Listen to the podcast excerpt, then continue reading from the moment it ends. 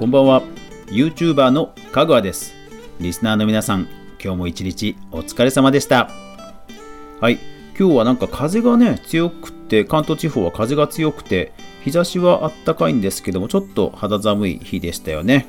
まあ今日も自宅待機とかで、えー、皆さん頑張られると思いますが、えー、まだまだ今しばらくね頑張りましょう。今日は私のおすすめの本のお話をしていきます。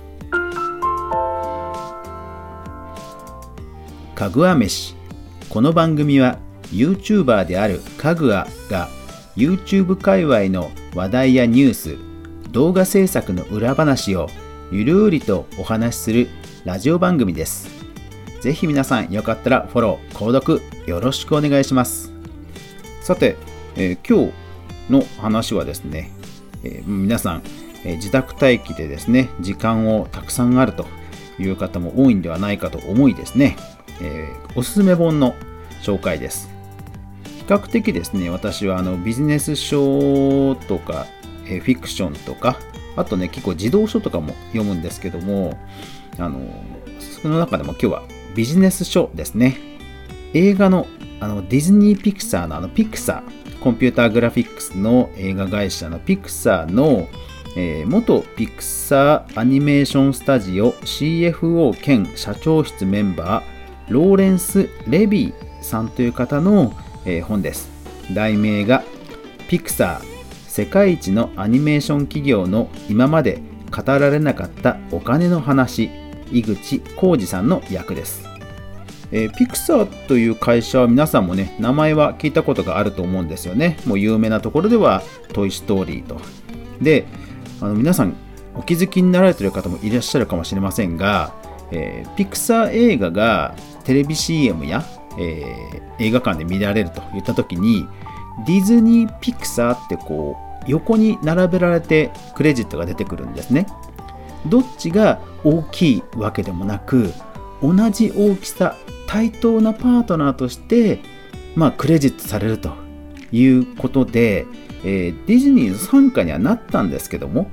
そうした、えー、同じような位置づけで表示されているのはなぜかというのがこの本にはね書かれてます。いやそのね理由をこの本を読んであの知ると本当にねもう一回やっぱり見たくなります。映画が。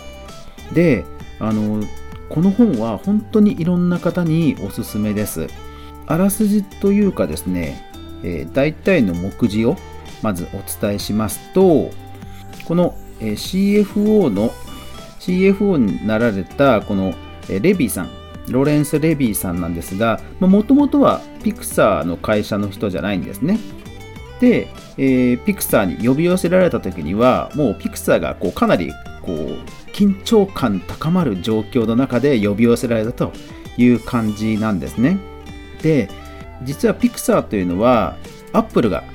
買収をしてスティーブ・ジョブズさんがまあ、経営の実権を握っていたんですけども、まあ、社内では、もともとのピクサー派とスティーブ派と、派閥ができていて、まあ、かなりギクシャクしていたというところから始まるんですよ。いや、この話、このシチュエーション、設定を聞いただけでもなんか、どうなるんだって感じするじゃないですか。ねえ。ー、目次だけちょっと読んでみますね。夢の始まり。運命を変えた一本の電話。事業にならないけれど魔法のような才能ピクサー派スティーブ派ディズニーとの契約は悲惨だった。芸術的なことをコンピューターにやらせる。エンターテイメント企業のビジネスモデル。そうなんですよ。これねだから、えー、いろんな人にお勧めできる理由をこれからいくつか述べますね。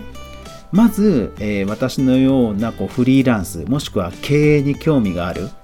という人。はもう直球で間違いなくおすすめです。うんまあ、具体的に、えー、広告費にいくら使ってとかそういう話はもちろん金額とかね細かくは出てこないんですけども契約上これこれこういう契約だからあと何年後にならないとそれが解除されないからじゃあ今回どう資金繰りしようとか本当にね戦略的なところをもうね一つ一つ潰していく様がねもう次から次へと出てくるんですよ。特にねこのディズニーとの契約の悲惨さ。これはねえーって感じですね。これは。この中でよくやったなというぐらいえそんな逆境を跳ね返したの？という感じでした。逆に言うとえ映画を公開していたあの人たちは？作った人たちはこんなにもドキドキしながら成功するかどうかを、えー、心配しながら世に送り出していたんだっていうのを知るとね本当にもう一回見たくなりますね。とにかくこの、えー、ローレンス・レビーさんが会社に来てから、まあ、まず会社の内情を知る。それから映画制作について知る。それからディズニーとの契約について知る、ね、特にねアメリカはもう契約社会じゃないですか。もうものすごい分厚い契約書があるわけです。それを、えー、契約書を読み解くだけの弁護士の方とかもねやっぱり出てくるんですよ。いやほんとねすごいですよね。だから読み解くだけで何日間かかかってで何日か後に分かった時になんとこんなことが書かれてたんだみたいなねそういうことも出てくるんですよ。でそのスティーブ・ジョブズが契約した時にそんなこと見逃すはずがないとか思うじゃないですか。ね結構アップルでもそのジョブズさんね一方でこう経営手腕に関してはいろいろね言われてるとこもありましたからそんなことはないと思われるかもしれませんが意外とねこんな契約してたんだっていうぐらいちょっとびっくりな内容でした。僕素人の僕が読んでもまあうん大変だなって感じの契約だったんですよね。トイ・ストーリーを作る。その後何本か、えー、契約上作らなくちゃいけない。などなどを、えー、攻略していくわけですね。ただ、えー、その先に次に何が来るかっていうとこう株式公開ですね。ジョブズさんはやっぱり公開したいわけですね。株式を。で、それの時にまたね、いろんなリスクが伴うわけですね。特にコンテンツ会社という意味では、なかなかですね、えー、いい引き受け会社が見つからないなどなどの、えー、展開があってですね、でもまあ、うん、すごいクリティカルなドラマがね、この後展開するんですよ。うん。で、その後、えー、ディズニーを去るあ、ピクサーを去るまでの話も書いてあって、まあ、これ以上はね、もう言わないようにしますけども、とにかくね、ビジネス書としてフィクション読まれたい方にはもう間違いなくおすすめの一冊です。いろんな翻訳書を読みましたけど、なんかね、翻訳者の方によってはやっぱり癖があって読みづらいものとかもあるんですね。で、ただこの本は本当おもしあのすごい癖がなくて読みやすいです。ですので、ビジネス書を読まれる方で、そういう経営戦略的なところが好きな方はもう間違いなくおすすめの一冊です。あとおすすめしたいのは、こうジョブズファンの方、ね、スティーブン・ジョブズさん、ね、こうファンの方っていらっしゃると思うんですよ。で、その方にもものすごいおすすめですね。なんかそのアップルの歴史の中からは語られないジョブズさんのものすごく人間臭いところが結構ね、出てきてます。で、この、えー、ローレンス・レビーさんも、なんかね、うまいんですよ。あの、距離感の取り方が。なんか彼の心情を察して引くところもあれば、いや、そこはそうじゃないんですっていう、あの、こだわるところもあったり、で、そうするとね、ジョブズさんが折れる時もあるんですよ。うん。なんかね、あのー、そうそうそう、だからジョブズ本をたくさん読まれてる方もこれすごい楽しめると思います。うん。株式を公開するあたりとかのジョブズさんと、えー、このレビーさんとのやり取りなんかもね、結構ね、生々しく出てて、うん、すごい読み応えあるんですよ。うん。あとはおすすめなのは、えっ、ー、と、高校生とか、これからどういう社会人になろうかな、どういう業界目指そうかなって考えてる人ね、あの、トイ・ストーリーとかディズニー映画、ピクサー映画知らない人って多分いないと思うんですよ。で、エンターテインメント業界としてはもう本当一級のね、世界最高峰じゃないですか。でも実はこういう経営のいろんな苦労があって、クリエイターの方が尊重されるようなカルチャーがあってっていうバックボーンを知っておくことはものすごい役立つと思うんですよね。やっぱりクリエイターさんも、えー、お客さんあってのだとは思うので何かこれからその、えー、進路を考えてる人でで、えー、いろんなね視野を広げたいっていう時にエンターテインメント業界でさらに世界の最高峰でこういうやり取りがあるんだっていうのを知っておくのは悪くないことじゃないかなと思う思います。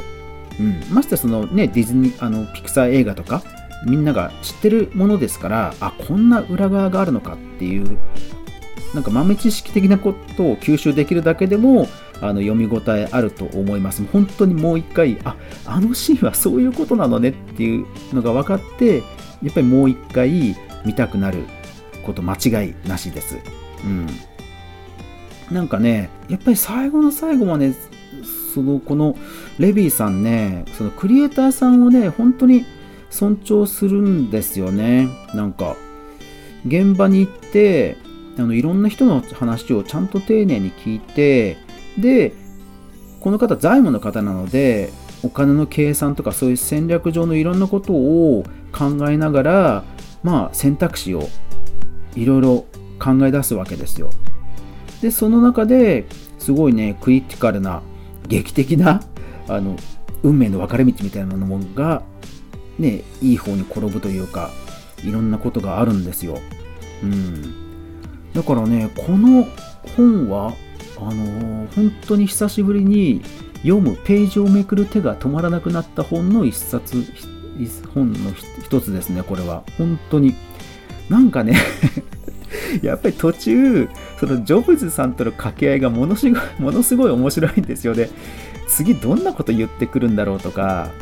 なんかね、ハラハラドキドキするんですよね。で、しかもその、ディズニーとこんな契約してたんだとかですね、あの次から次へと難題が降ってくるわけですよ。なんかあの夢のある映画がこうして、えー、作られて世に出されているんだっていうことが分かるだけでもなんか見方が変わると思うんですよね。ねコンピューターアニメーションコンピューターに描かせてるとはいえほんと大変なんですよね僕も初めて知ったんですけどそのコンピューターアニメーションって結局その映画であれば実写であればえー、プロジェクトが決まって俳優さんが一堂に集まってはい用意スタートで撮ります。で解散する、ね、映画撮影が終われば解散するってなるじゃないですか。でも、えー、アニメーションってやっぱり会社で作るものなので作るものがない時でも会社に必ず人がいてその分のコストがかかるんですね。ああやっぱりそのものづくりってそうそうやっぱり誰かが必ずね止まっちゃうところがあったりしてなかなかねあの効率よく作るってほんと大変なんですよね。ストーリーが決まらないと絵も描けない。絵ができないとね音入れもできないっていう風にやっぱり順序があってどっかが止まっちゃったら本当に全てがあの止まっちゃう。だけども人件費はかかるっていう制作の流れになるのであそういう難しさもあるんだっていうのも初めて知りました、うん、だからコンピューターで絵描かせてんだから楽じゃんとか思う人がいたらそれはもう絶対そんなことないです。もう手書きとも全然変わりないと思いましたね。うん。でもディズニーももちろんねあのー、そんなね無下な契約をしてるわけではなくて直直に対面をするシーンとかも何回か描かれてるんですけどもそういう時には大体あのクリエイターの意向を尊重するような感じの、えー、流れが多かったかな、うん、だからあのそういった中高生が読んでも夢を壊されるということは多分ないと思います。うん、なので本当ねこの本は、うん、ある程度もう大人ビジネスがある程度分かる大人の方であればもう間違いなく楽しめます。それからそうじゃない方でも、ジョブズファンはもう間違いなく楽しめると思いますし、えこれから社会に出ていこうという方で、やっぱりこの経営ということをちょっとでも、え知っておいた方がいいという時に、え、分かりやすくそしてすごく身近なもので書かれているとそしてドラマティックな展開で次から次へと、えー、ワクワクするような展開で飽きさせないという意味で本当おすすめの本です、えー、ぜひですね、えー、興味湧いた方はいろんなところで売っていますので手にしてみてください。私はちなみに、えー、Google プレイで、えー音声読み上げで、えー、ウォーキングをしながら 読みました、えー、Google プレイはですね、えーと、スリープをしてもちゃんと読み上げをしてくれるので、えー、とても助かっています、えー、もう一回題名言います、えー、ピクサー世界一のアニメーション企業の今まで語られてなかった語られなかったお金の話、えー、著者ローレンス・レビー役者井ノ口浩二さん文教社出版です。はい。そうだからあのー、このあ井ノ口浩二さんです。失礼しました大変失礼しました。井ノ口浩二さん。そう。ですからこの井ノ口浩二さんの、えー、他の書籍を読まれてもすごい面白いと思います。私もそう。ベベゾスアマゾンのベゾスさんの本は読みました。あやっぱりこの人書いたんだって後から、うん、読んであの知ってびっくりしましたね。うん。本当面白いです。はい。というわけで今日はおすすめの本の話でした。はい。え今日はおすすめの本の話でしたが、まあ、あのー、皆さんぜひ、このか、こういう感じのテイストでよければ、おすすめの本いっぱいありますので、えー、ぜひぜひ感想、リクエストなどいただければ答えていきたいと思いますので、どうぞお気軽にご意見ください。Twitter でしたら、ハッシュタグかぐわ飯。それから、えー、スタンド FM であれば、もうレターでいただければと思います。というわけで、今日もご視聴ありがとうございました。やまない、雨はない。明日が皆さんにとって良い日でありますように。おやすみなさい。